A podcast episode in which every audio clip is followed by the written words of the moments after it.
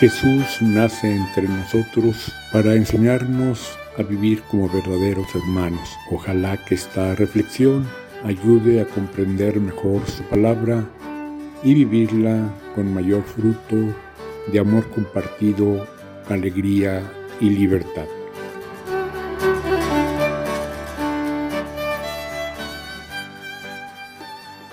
En la homilía de la semana pasada hacía una alusión a la oración porque en los versículos de Lucas que escuchamos hoy está en el centro. Jesús mismo hacía oración y eso nos dice Lucas. Regresando de hacer oración, los discípulos le pidieron a Jesús que los enseñara a orar. Seguramente vieron que después de la oración Jesús llegaba con más ánimo, con más lucidez, con más decisión y entusiasmo y le dijeron, compártenos. Entonces Jesús, del fondo de su corazón, les comparte el Padre nuestro. Pero desgraciadamente lo hemos hecho una rutina, lo aprendemos de pequeñitos lo recitamos con frecuencia, pero no sabemos bien a bien qué significa y luego pues lo decimos así entre rutina, a veces entre bostezos. Y entonces no tiene ese sentido profundo de la oración.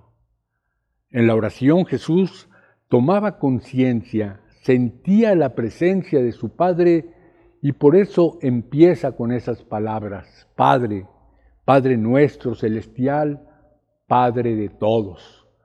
Que verdaderamente sintamos ese amor de Dios Padre y Madre al ponernos en oración. Algunas veces será más intenso, otras veces quizá no tanto, pero que sí toque nuestro corazón y no brote nada más desde los labios. Y luego, eso del amor al prójimo, ese samaritano, queda expresado en los términos de santificado sea tu nombre, venga tu reino. El nombre de Dios es santificado, nos dice Ezequiel 36, 22, cuando en contra del corazón de piedra, el Espíritu Santo nos da un corazón de carne que sabe amar y se restaura la justicia dentro del pueblo. En la misma línea va, eh, venga tu reino.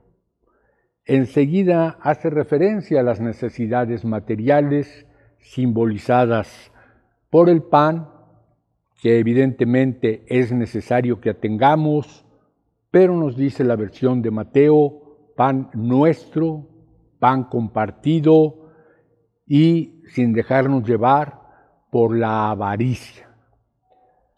Luego están las otras peticiones en las que no me detengo, pero insisto en las palabras finales. A veces no se nos concede exactamente lo que estamos pidiendo, pero nos dice Jesús, con cuánta mayor razón el eh, Dios le dará a quien se lo pida el Espíritu Santo y el Espíritu Santo nos dará luz, paciencia, fortaleza frente a la enfermedad, el desempleo y tantas necesidades que tengamos. Que nos lo conceda en abundancia. Amén.